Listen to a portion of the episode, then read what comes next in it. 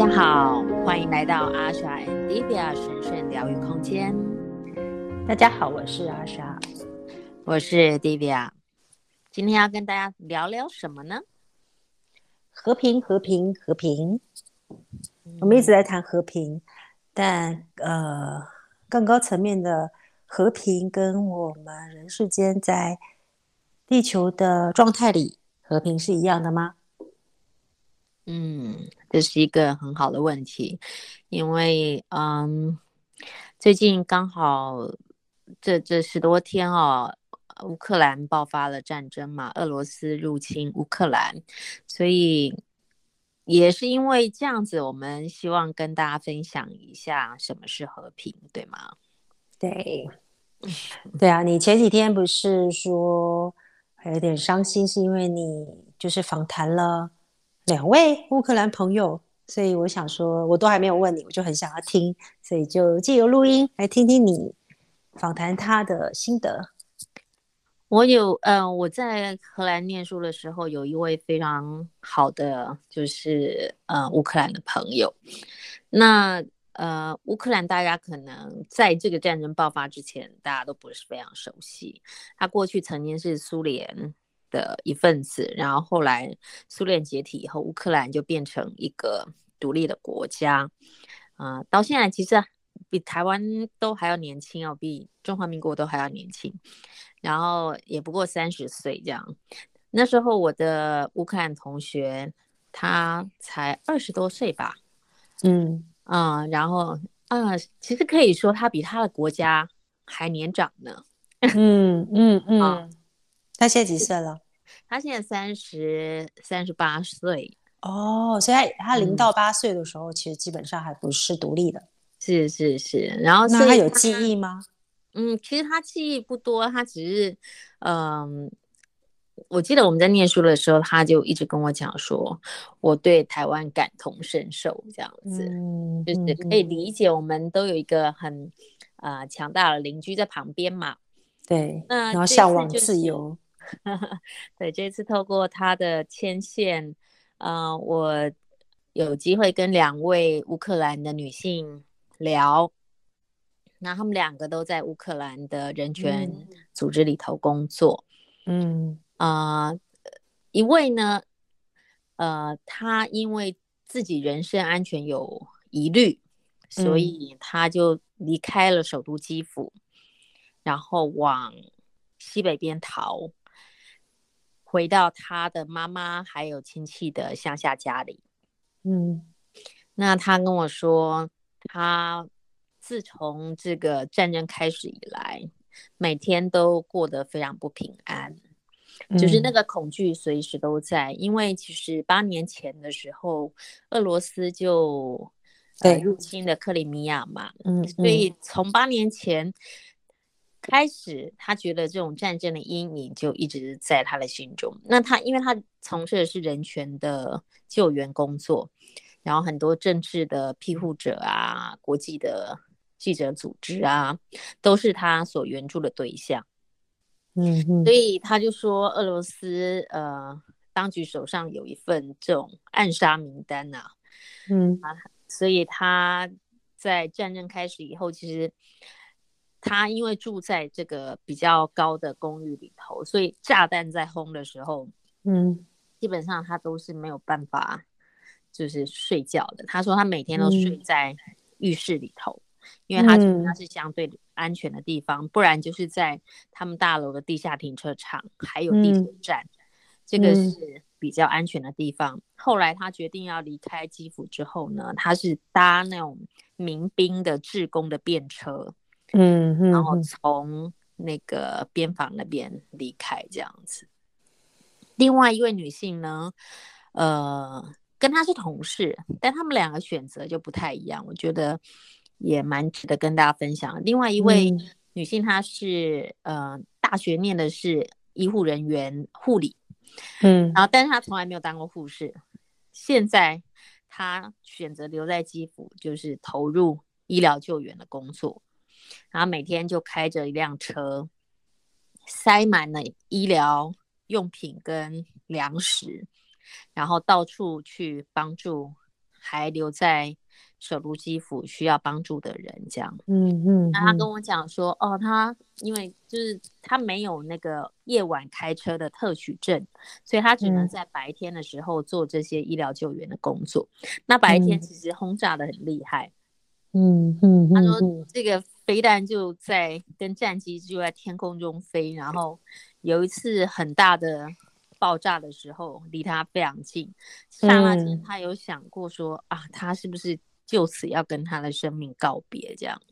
嗯，然后他他说他当然很害怕，他也很怕会失去生命，但是在这个时刻他选择留下来，留下来帮助更多人。对，对是我我不懂的是那一个他是绕着基辅外围先炸，是不是？要不然为什么这些人还留在那个地方？其实是没嗯。留在那个地方不是就很明显就是危险的吗？嗯，但是你能去哪里呢？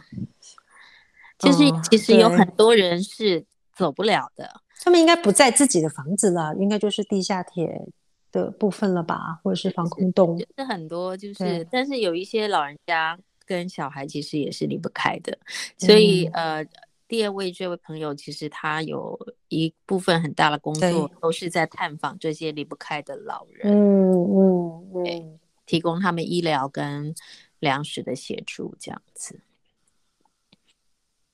嗯，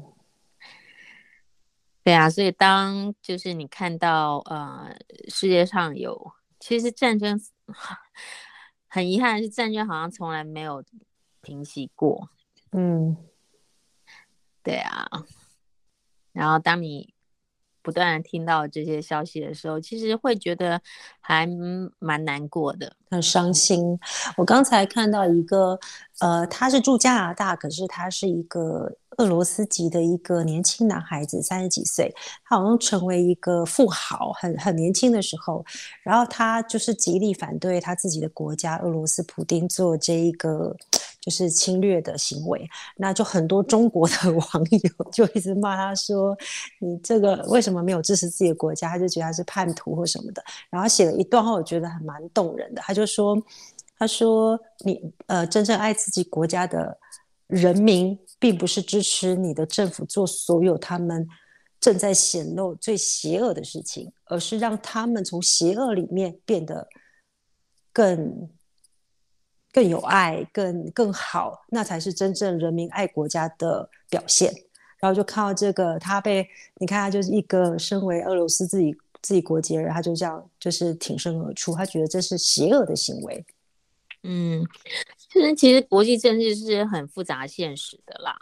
但就是每一个人的选择，我觉得是可以好好细究的哦。除了国际政治上面利益的算计之外，嗯，就是我记得以前我也曾经问过老师索安贝达这样的问题，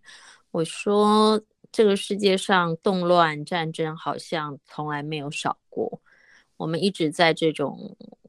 混乱当中，那这些灵性的练习究竟有没有效果，或有没有什么用呢？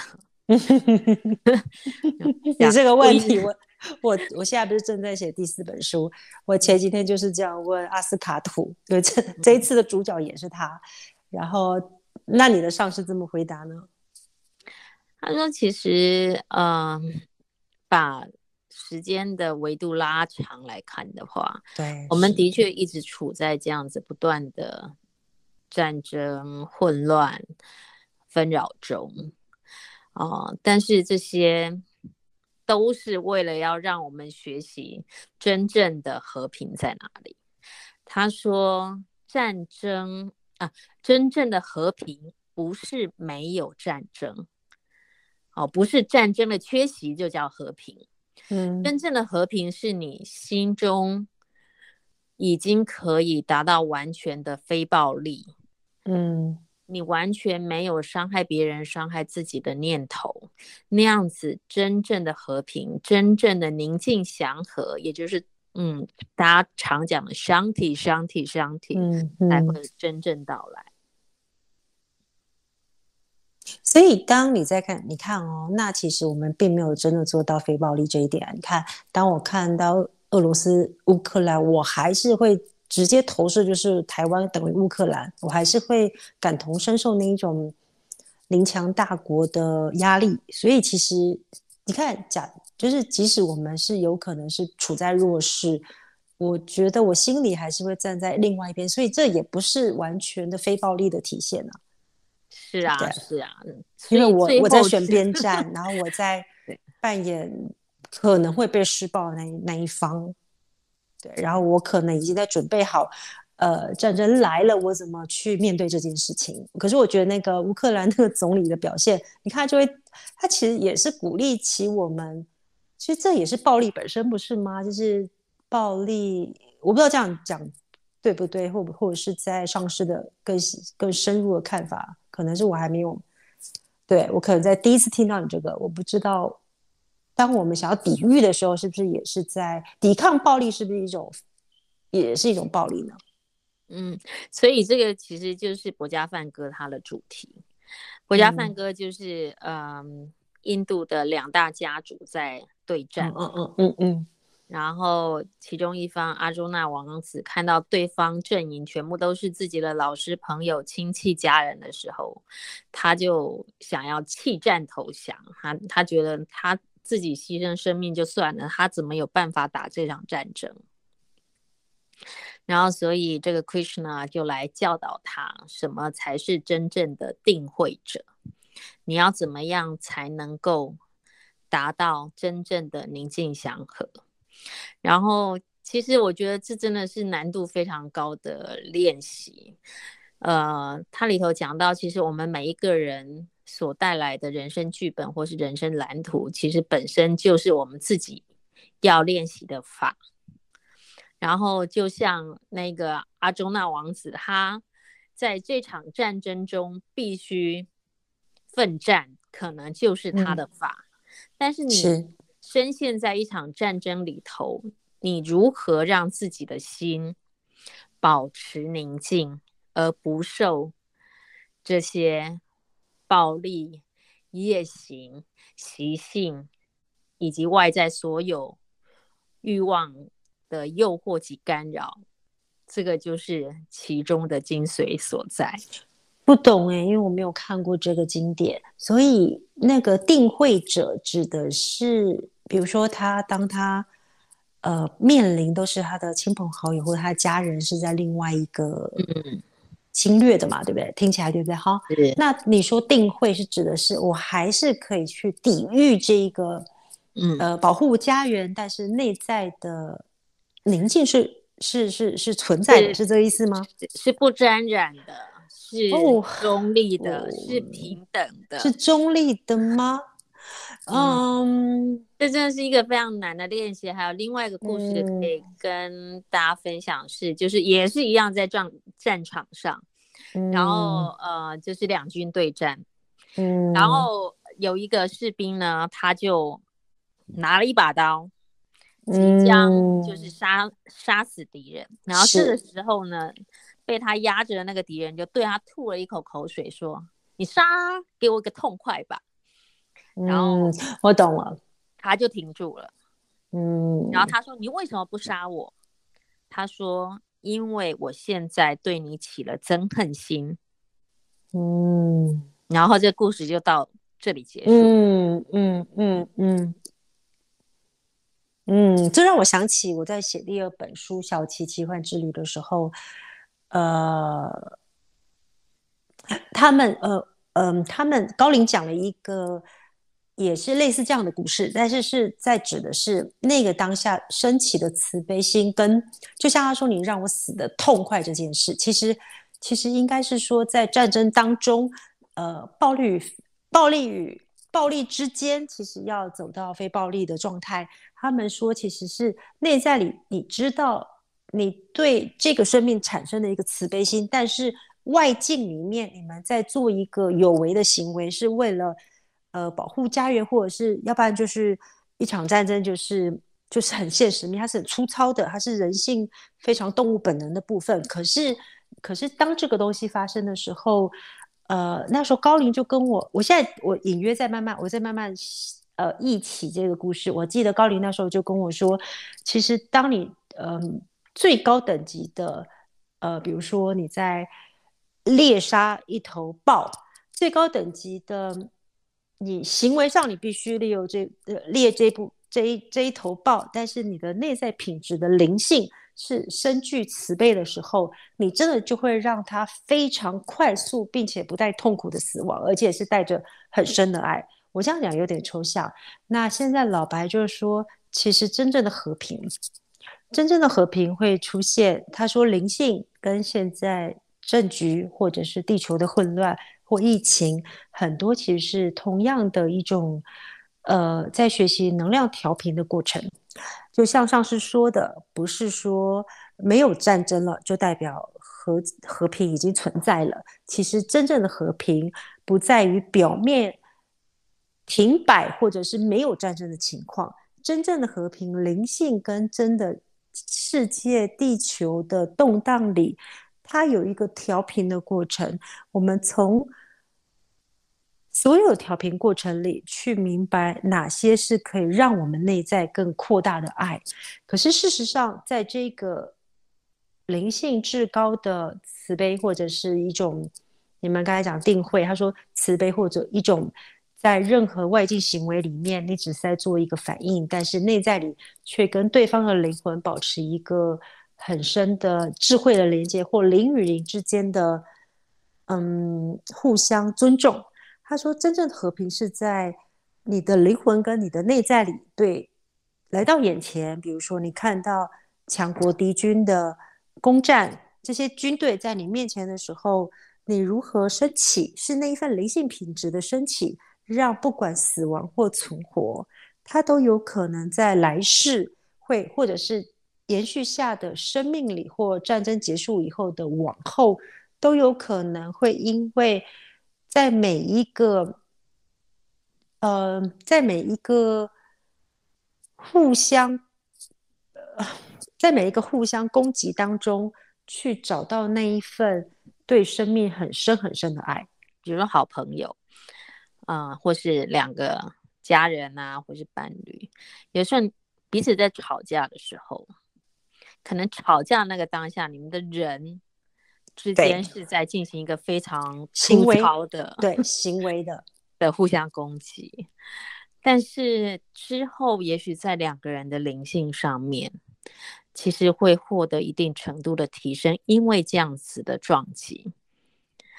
我我觉得我几次有这样子的体验啦，就是当当那种，因为其实。所有冲突都在我们的内在嘛，所有外在的人事物只是一面镜子，让你去照见你自己内在可以进化的那个部分。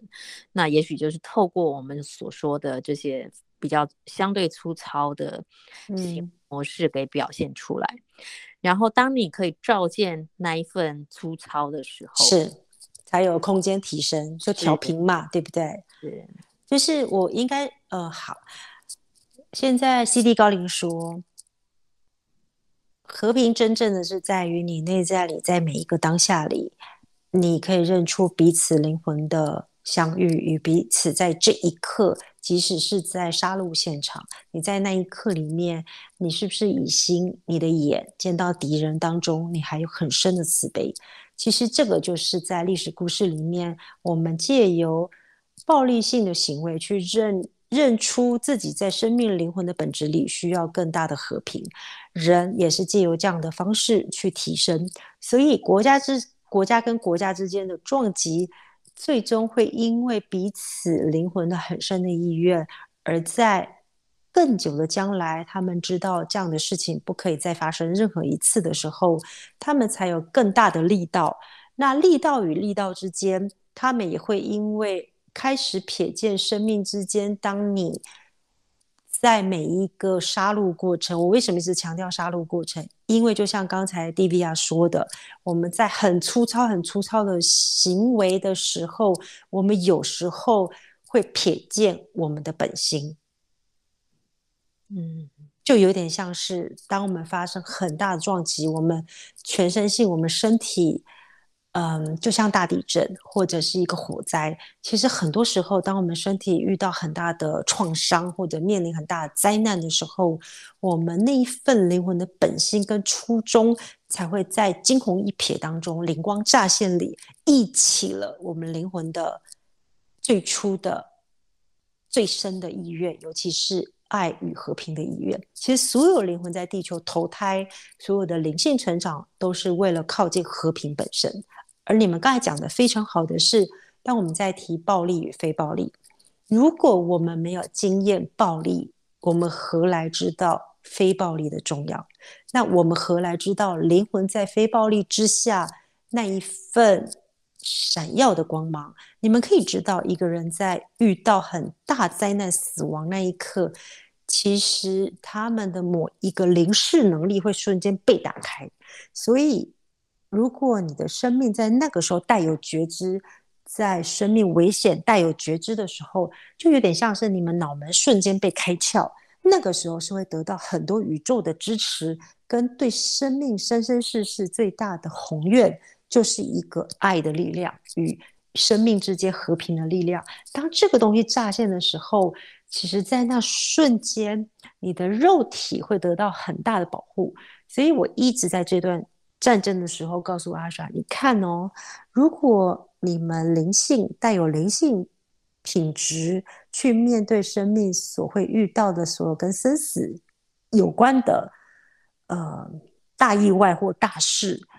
你知道那一份，当你遇到撞击，你内在那一份灵性觉知一直保有在你内在，跟有那一份种子在被滋养的时候，你们的生命体就像脑门会开窍，突然会有一瞬间有非常强大的，如同保护场，它就护持你的身体，让你的灵魂在肉身脱离是非常快速与完全安全平安的。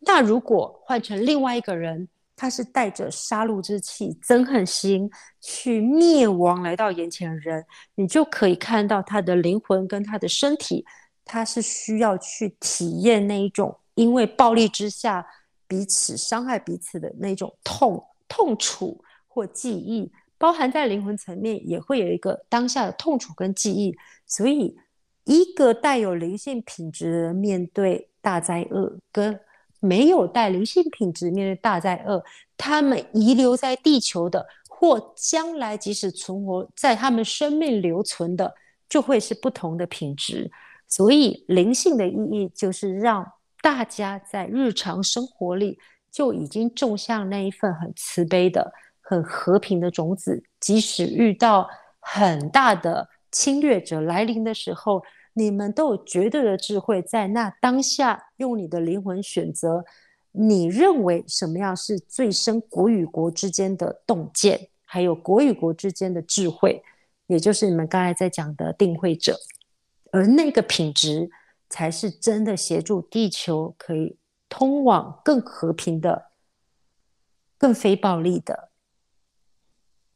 更尊重生命的。对啊，真是很美的分享哦，实在好不容易，这个就好懂了啊，这也不容易。可是我觉得那个 CD 高的能量在场的时候，我可以感受到一些，嗯，就像我写第二本书《小奇奇幻之旅》，他说你可以永远在竞赛中维持一个很高的灵性品质。就是他们给我感觉，就是即使你的外在行为，你在做一个决绝的行为嘛，就是你必须不是不是你的国家败了，就是我的我的土地被占领，所以你必须行为上选择你所要做的行为。那我相信所有人都会守护自己的国家，或者如果你没有能力守护自己的国家的时候，呃，你可能会选择先先保护好自己。但的确，在那一个是嗯，在那个反击的过程里，呃，CD 高灵刚才透过我这里，我可以明白他说，这是一种，我即使被你杀害了，我我不会放弃任何一秒钟，我们之间互相让彼此觉醒的机会，透过眼神，或就像你刚才说，爱人之间的吵架，你不觉得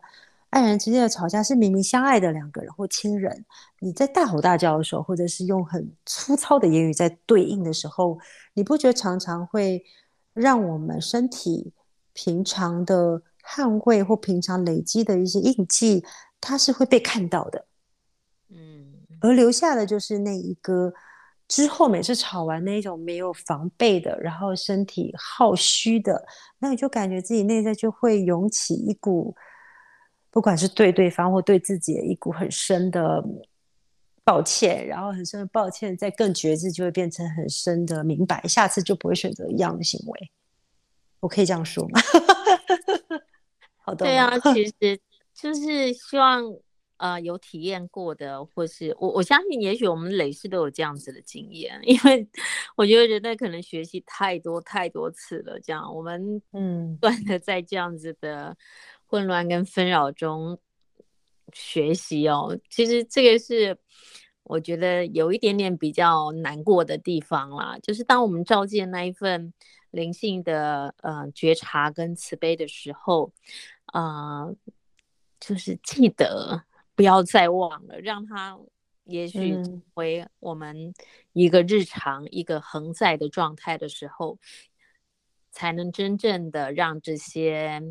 混乱跟纷扰的强度频率可以慢慢的减少、减缓，甚至可以消融，真的不容易吼。这样听，我就刚才在讲，就会回想过去所有的故事，就有一些在我生命中的确耶，就是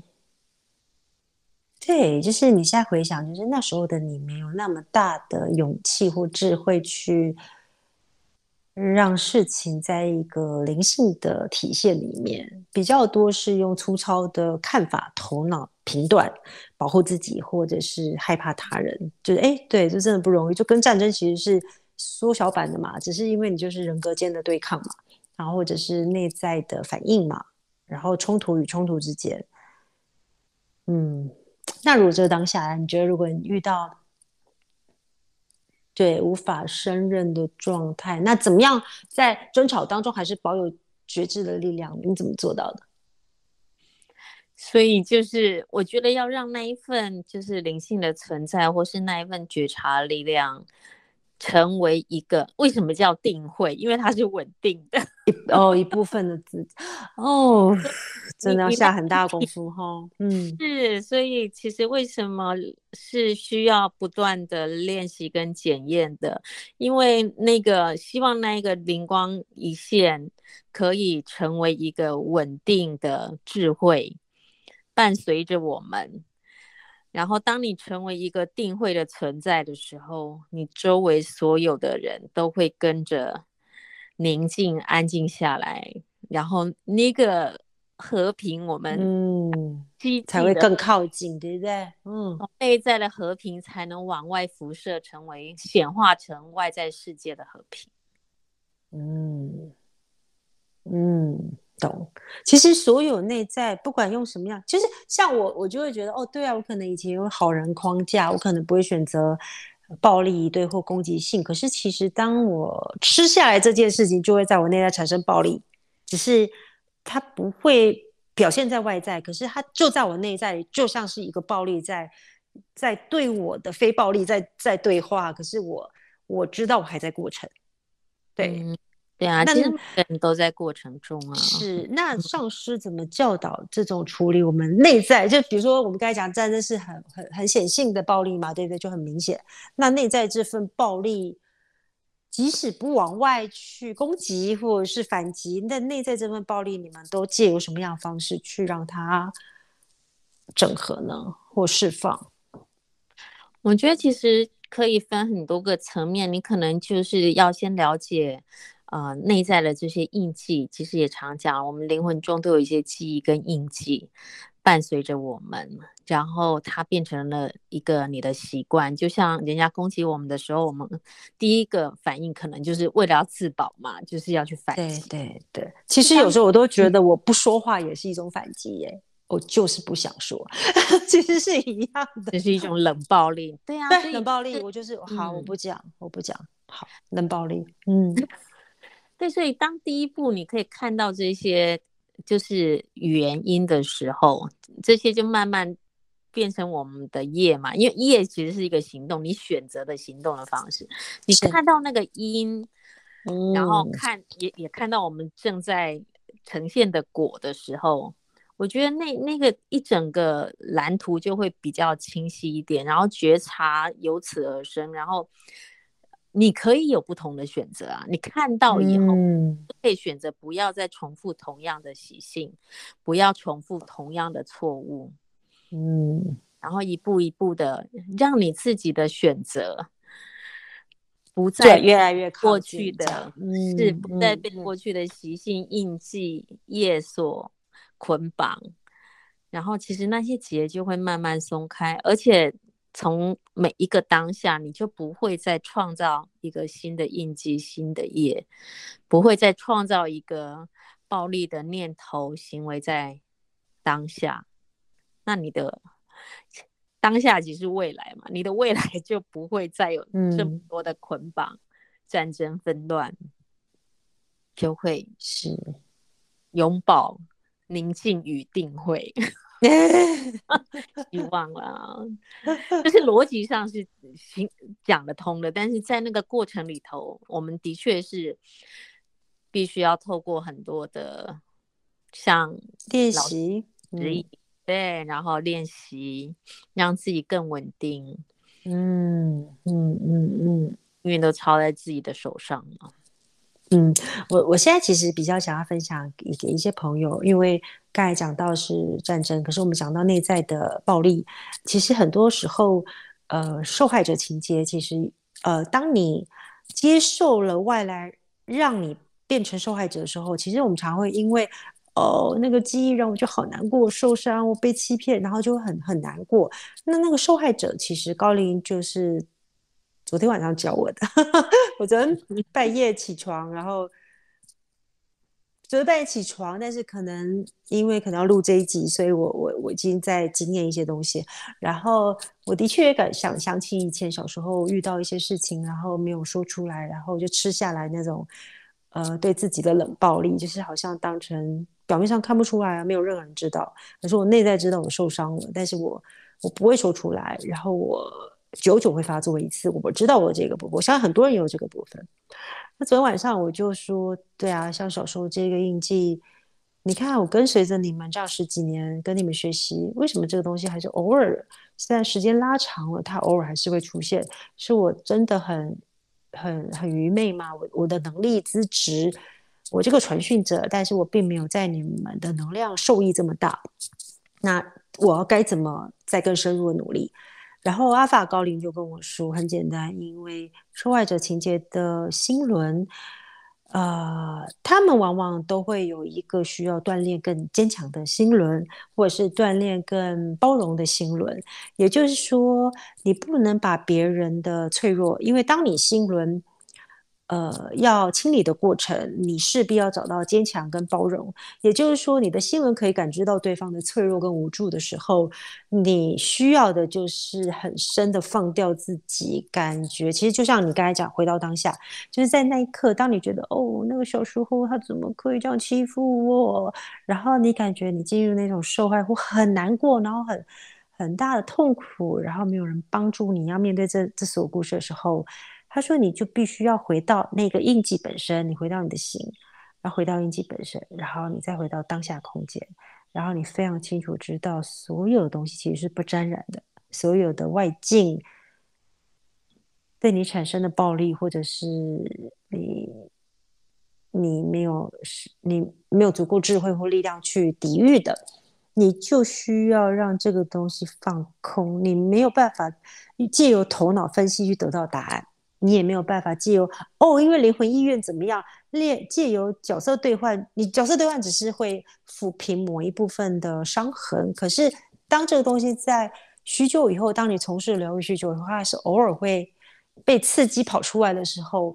他说这个东西就真的就是一个更深的学习跟转化，就是在这个印记里面，你是否可以？待着，就像就也是刚才讲的定会，就待着，然后你的念头不用去找任何解答或分析任何状况，或者是再去搜寻哦，那时候谁谁谁说我应该怎么放掉，就是技术层面或者是智慧层面，就是你学习再多，他教我，他昨天晚上教我说，你怎么让这个你跟这个印记融在一起，并且让他知道，嗯，就是。我不知道怎么形容，就印记在，然后我整个人融入这个里面，我不用头脑分析，我我我我我觉得很特别，就是你原本有点悲伤，可是当你融入这个东西，好像这个印记它跟你接上了，它被你看到了，然后你融入以后，你呃，我也没什么技术哦，高林就跟我说，你就是跟这个东西待着，那很有趣，就是待着以后好特别，当你待着，它自然而然就像是一个。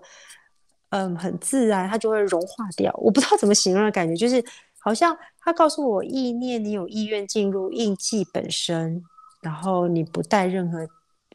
想要去释放它的念头，但是你也也清楚知道，这个来自于本心。其实我们本来就没有沾染，我们也没有任何故事真的在我们身上呃残留，但是我们以为他一直在。然后我进去，我只是跟他待一下下，好像那个，嗯，那个东西就自然而然就跟融在一起了。我好难形容，就是因为我走的是走能量方面，他就真的跟你融在一起了。嗯，然后你就深深的睡着了，然后身体放松。我早上起床的时候，我就哦，对，就昨天晚上可能是刻意被引动，然后想哦，那个记忆又出来了。然后觉得好伤心，可是当我融入里面，我当下他们就跟我说，都不用想什么，也都不用想说是怎么样去疗愈他。他希望成为从事疗愈本身的疗愈师，不是随时在找疗愈的方式或做些什么让他变得更好，而是我们就跟他单纯的待在一起。嗯，他说这这不就是我们跟你共处的方式吗？我跟你，我高龄。或很多每一个人身后都有很大力量在保护，宇宙的光什么的。我们这样看着你，那当然你有你的戏码，你有你自己选择，你要呃蜕变的所有时间点，我们是如此尊重，所以我就待着，只只只在于你愿不愿意有意愿意愿深信你跟我们是融合在一起的，那你也可以调整频率到靠近我们的时候，事情就会这么自然的发生。嗯，是啊，其实就像刚啊、高灵们分享的，就只是单纯的待在那里，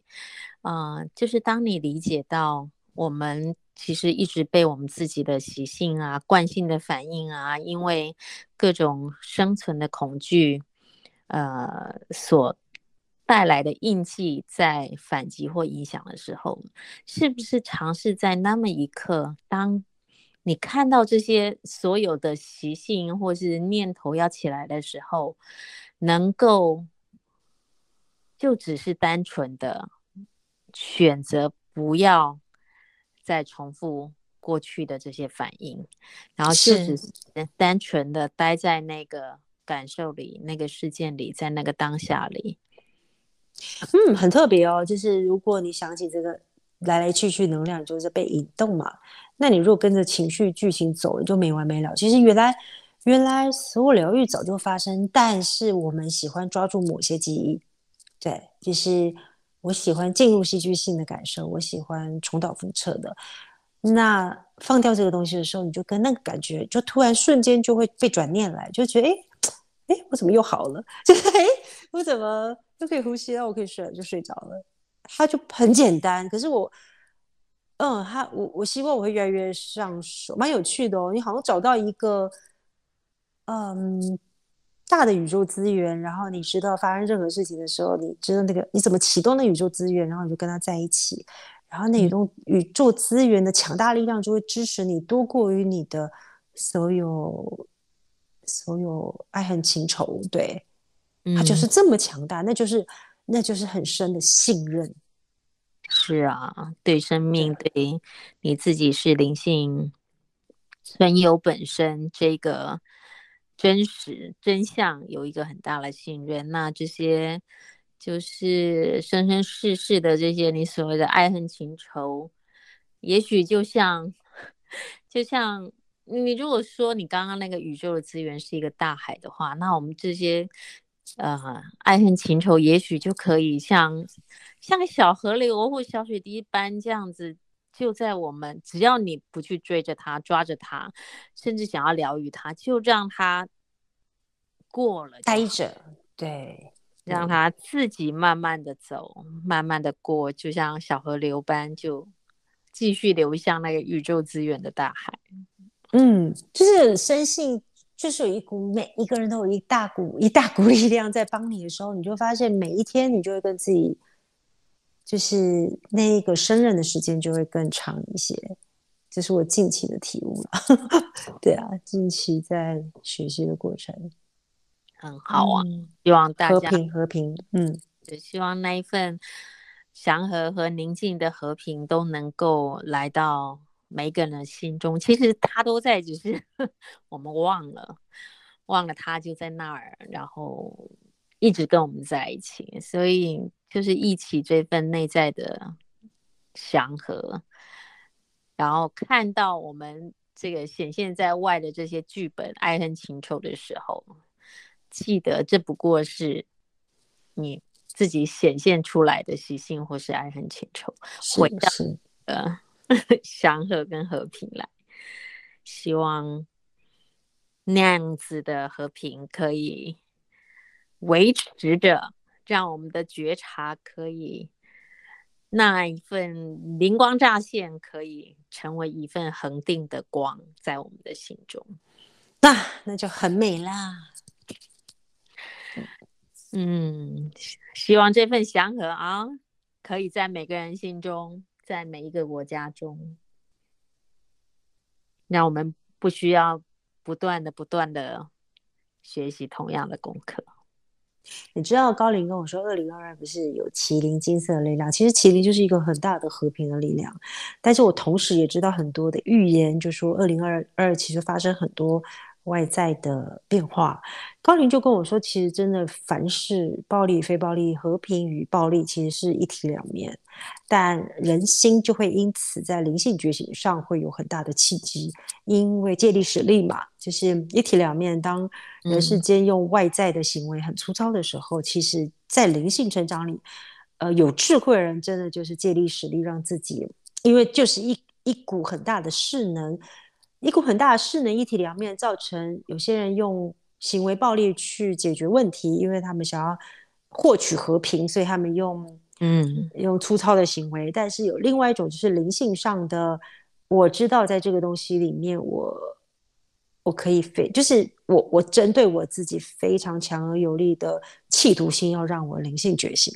这个企图心就会变成我借力这一股力量，我不不把它外放在粗糙的外在暴力行为，或者是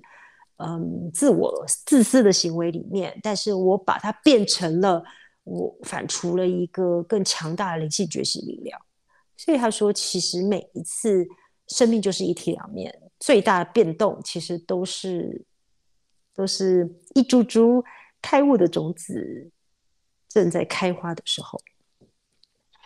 那我们就喜悦的迎接这一株株开悟的种子 吧，即使一秒钟的感觉也很 棒，自己也是那个可以开花的开悟的种子。嗯，是的。好啦，谢谢今天高丽们还有阿莎的分享，希望大家。也都能够在小小或大大的混乱中窥见那一份开悟种子的花朵。谢谢大家和我们今天一起分享 Asha and Divya 神圣疗愈空间的时光。啊，我是阿莎，我是 Divya，我们下次再会喽。谢谢，拜拜，拜。